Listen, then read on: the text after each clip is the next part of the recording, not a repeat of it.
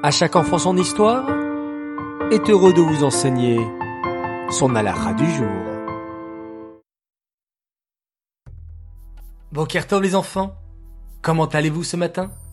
Toujours en pleine forme? Baou Hashem, content de vous retrouver à nouveau pour une halakha sur le Mashiach. Écoutez attentivement. Nous parlons sans arrêt de la galoute, de l'exil et de la Géoula, de la délivrance. Mais en fait, qu'est-ce que la galoute Et qu'est-ce que la Géoula? Pour bien comprendre ce qu'est l'exil, nous allons faire une petite comparaison. La galoute est comme un rêve. Je suis sûr que tu as déjà fait des rêves dans ton sommeil. Eh bien, dans un rêve, il se passe des choses bizarres. Tu peux voir des choses qui sont complètement impossibles dans la vraie vie, mais qui ont l'air d'être tout à fait normales dans ton rêve. Tu peux rêver de différentes choses qui, chacune d'elles, prises séparément, auraient pu être vraies. Mais le fait de les voir ensemble dans ton rêve est impossible dans la réalité. Par exemple, tu peux voir un train rouler sur l'eau et des personnes qui habitent très loin l'une de l'autre assis ensemble dans ce train. Chaque détail, pris séparément, est bien réel. Et le fait de les voir ensemble, dans ton rêve, te paraît normal au moment où tu rêves. Quand tu te réveilles, tu te rends compte que c'est impossible que tout cela se passe dans la vraie vie. Eh bien, c'est la même chose pour la galoute, les enfants. Il se passe des choses complètement contradictoires.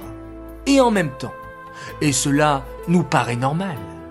Par exemple, on peut faire une belle tefila et tout de suite après, vexer un ami ou manquer de respect envers ses parents. On peut faire du bien et du mal en même temps. Tout est mélangé. Les choses ne sont pas claires. L'exil est donc comme un rêve. On ne voit autour de nous les choses matérielles, les jeux, la nourriture, les vêtements, les vacances, les voyages, etc. Mais on ne voit pas qui est celui qui se cache derrière tout cela et qui crée le monde à chaque instant. Hachem.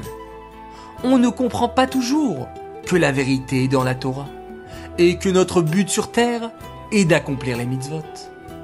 Comme dans un rêve, on a l'impression que c'est normal de penser d'abord au plaisir de notre corps, avant de se soucier de notre Neshama.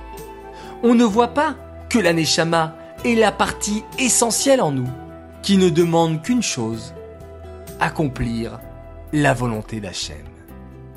Les enfants, place à la question. Pourquoi la galoute est comparée à un rêve? Réponse 1, car on peut faire deux choses contraires en même temps et cela nous paraît normal Réponse 2. Car on est pressé de se réveiller et de voir la Géoula. Ou bien réponse 3. Car notre Neshama dort pendant qu'on rêve. 1, 2 ou 3. Les enfants, à vous de jouer. Et à présent, retour sur notre question d'hier. La question était, que se passera-t-il lorsque Machiar viendra?